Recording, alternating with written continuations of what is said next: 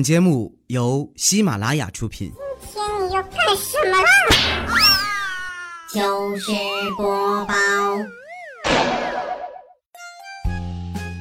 嗨，新年好啊，朋友们！您正在收听到的节目是由喜马拉雅电台独家出品的糗事播报，我是每个月前两个礼拜三的当班主播杨派。新年到了，虽然已经是三号凌晨，但是刚轮到我嘛，还是要借着节目跟所有听众朋友们道一声新年快乐。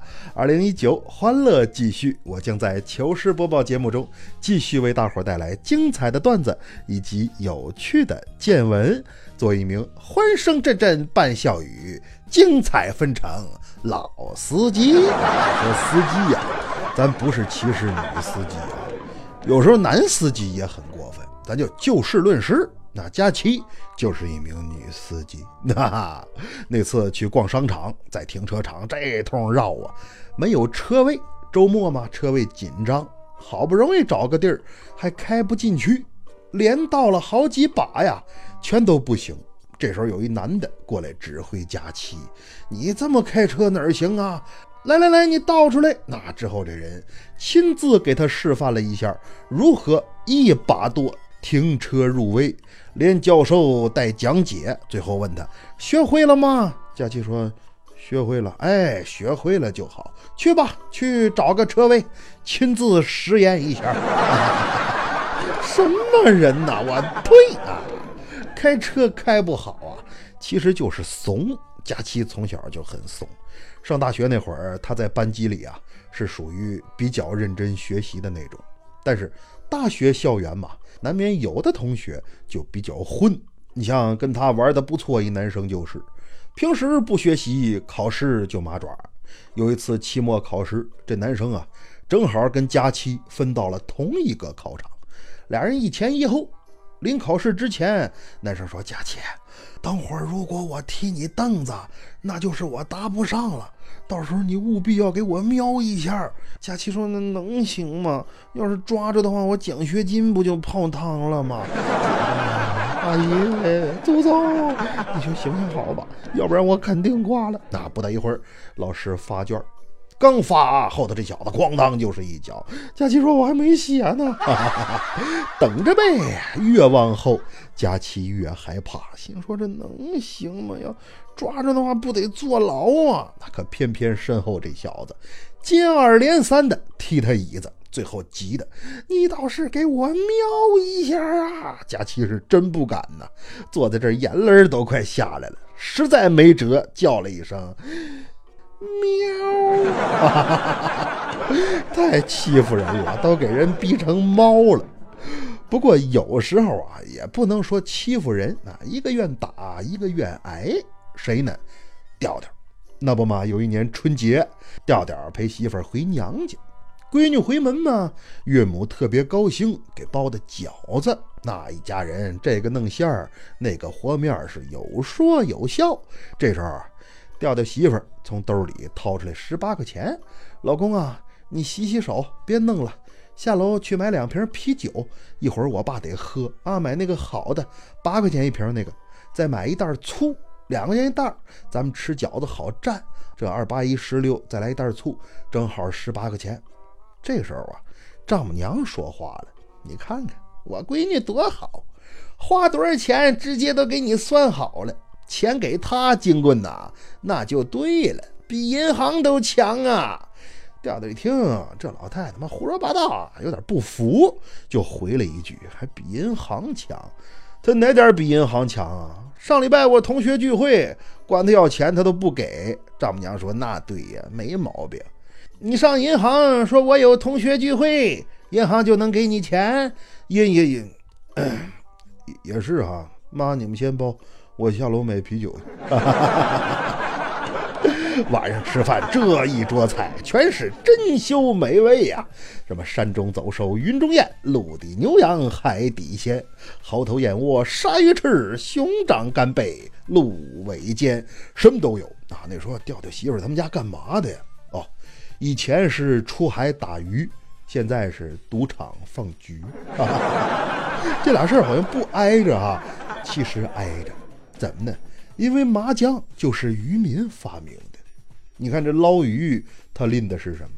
是条啊，一条、二条、三条、四条，太多了怎么办呢？得拿桶装啊，一桶、二桶、三桶、四桶，装满之后往出卖，那都大买卖啊，卖个一万、两万、三万、四万。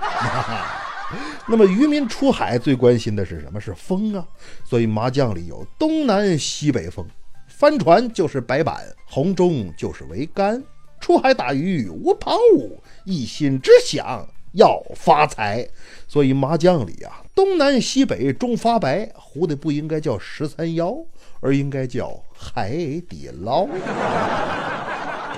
跟调调一比呢，彩彩他们家条件就要差一些啊，不像人家一弄就吃那么好。那天彩彩他妈打电话，闺女啊。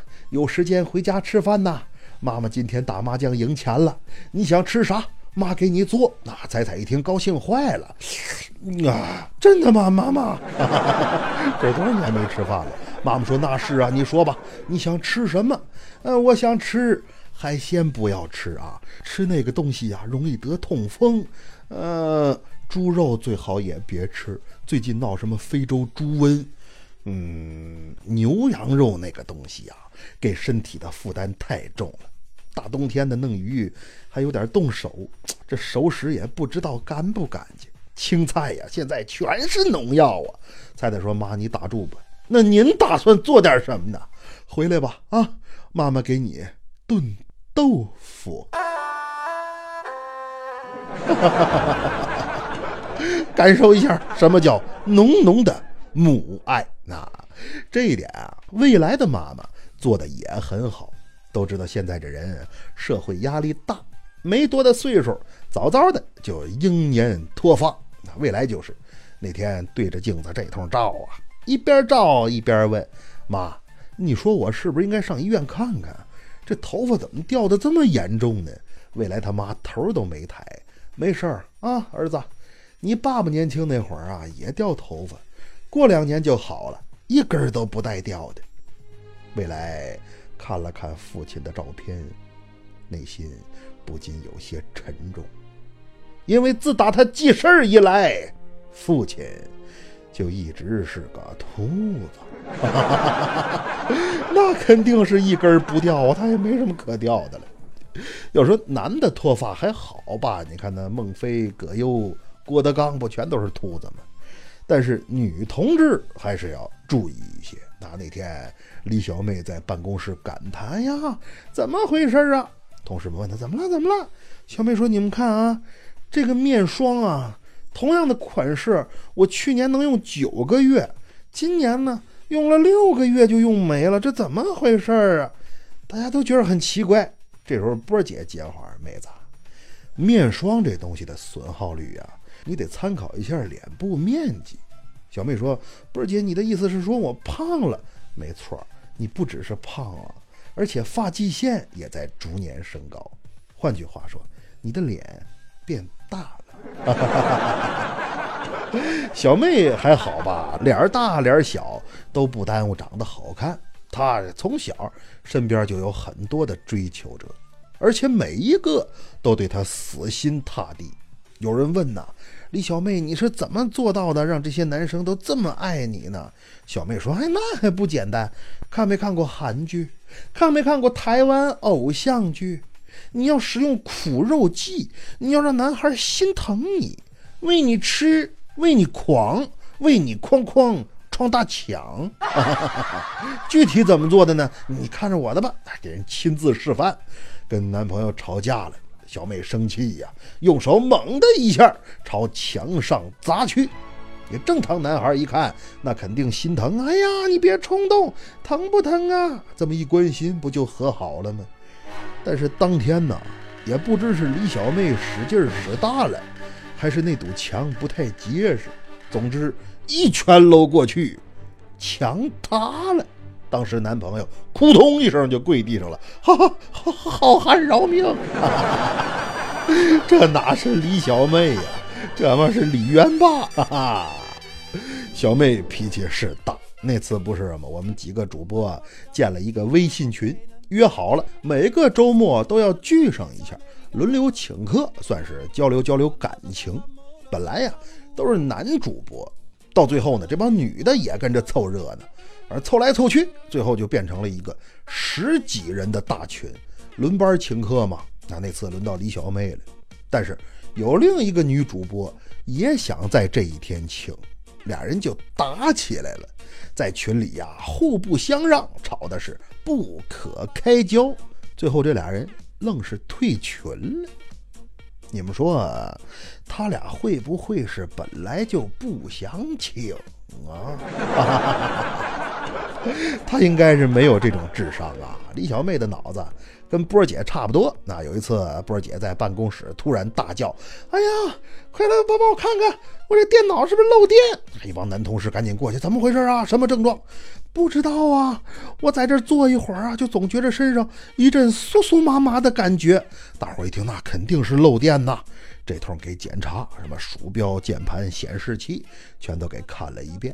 但是没看出来什么地方有问题呀，最后电源都关了，他这还张罗漏电呢。那这时候啊，办公室门开了，来一人站在门前，波儿姐你在这儿呢，我给你打电话怎么不接呀？找你半天。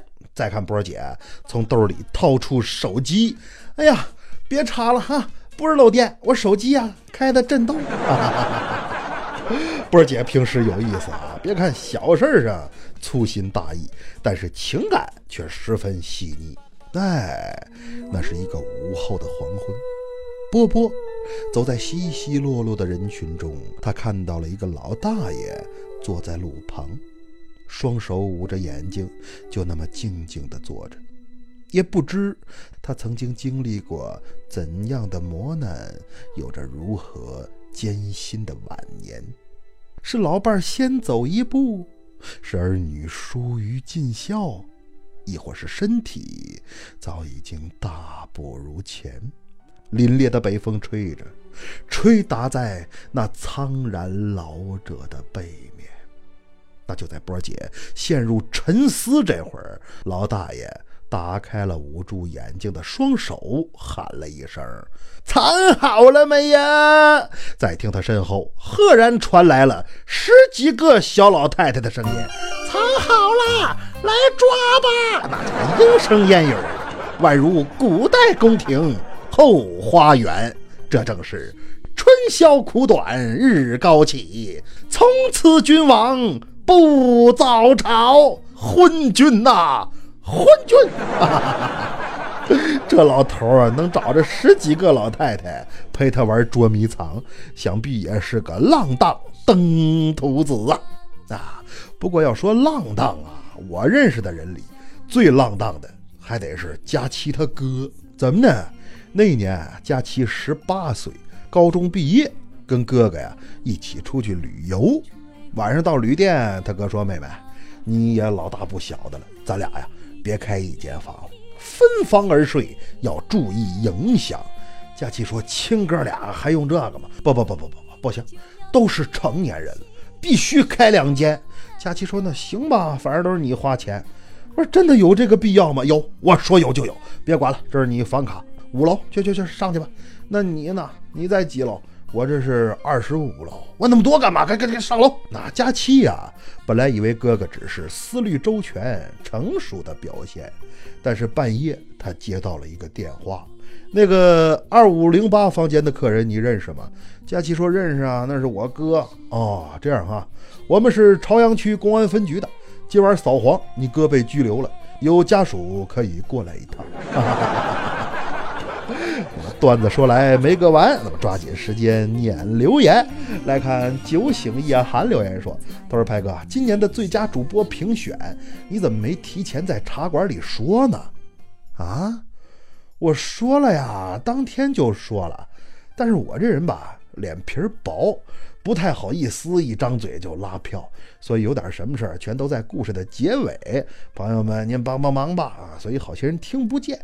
这也导致了咱们今年的成绩可能要有所下滑，不过没关系啊，一个评选而已，那都是身外之物，不可徒增妄念。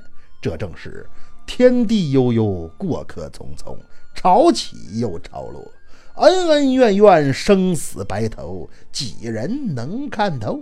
我把青春度明天，你用真情换此生。岁月不知人间多少的忧伤，我何不潇洒走一回？不跟他玩了啊！再来看明仔留言说：“他说，请问啊，这个王小丽是真的还是假的？你你可真能闹！我请一回大明星，还能请个假的吗？那要那么说的话，整个娱乐圈我都能请着。今天请刘能，明天我我我不行的话，我可以把亚洲舞王尼古拉斯赵字给你请来。真的啊，这真的学的你还听不出来？再来看 Miss 李家小茉莉留言说：“他说支持杨派播的越来越好了，我从头追还没追完，又来穿插着听更新。这一天天的光听杨派了，谁和我说话我都心不在焉的。是，有人跟我反映了啊，说听我的节目啊，找到了小时候放寒假一天天不出门就在家看电视的感觉。这听起来没什么啊。”但那却是我们再也回不去的童年呐！青城山下白素贞，洞中千年修此身。爱来还有，爱来还有，辛苦修炼来得到。脱胎换骨变成人，爱了爱嗨对你真要紧。我串台了，再来看，其实就是那个二锅头留言说，他说应该拍一部叫《深夜小茶馆》的电影，不管什么内容我都会去看，加油，派哥，好嘞，兄弟。但现在呀，时机还不成熟。啊，因为认识我的人太少了，所以我决定一步一步来吧。先拍个深夜小茶馆有声大电影，也就是说，整个片子全都用声音来进行表现。啊，现在的问题是演员未定，资金不足，过审困难，剧本尚无。欢迎有识之士前来洽谈。这要是能谈成，那说明电影也能拍。那再来看苗条女子留言说：“他说派哥。”去年的台历都没送我，今年拿什么弥补？你自己看着办吧。呃，看着办，这个最难办。怎么呢？去年呐，本着只送不卖的原则，这点台历连设计带印刷，连包装带运费，可给我赔惨了。所以今年的春节礼物，大伙捧我一手。全当给我弥补弥补了。那具体怎么捧？欢迎关注我的微博、微信以及公众平台。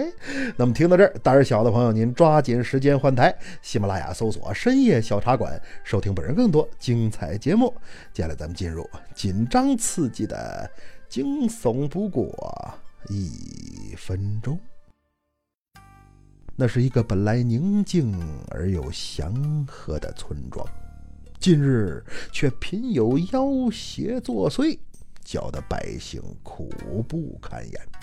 族长有心外出，请个善于降妖捉怪的法师回来，可又奈何不知那怪是什么来路，恐怕没抓住妖精，再给他激怒了，那不更是吃不了兜着走吗？万幸啊，这一天。有一伙僧人途经此地，那领头的五官端正，法相庄严，手持九环锡杖，身穿锦蓝袈裟，头戴披罗金冠，胯下。瀚海宝马带着几个徒弟啊，自称有降妖捉怪之能。族长说：“哦，法师啊，现在妖是捉得，怪也打得，却尚不知他是何来路啊。”那大徒弟闻言笑道：“嘿，这世界上还没有我不认识的妖精。你只管说他姓甚名谁，呃，姓什么叫什么，我等一概不知。只知道这妖精来无影，去无踪，每次作乱都将我村洗劫一空。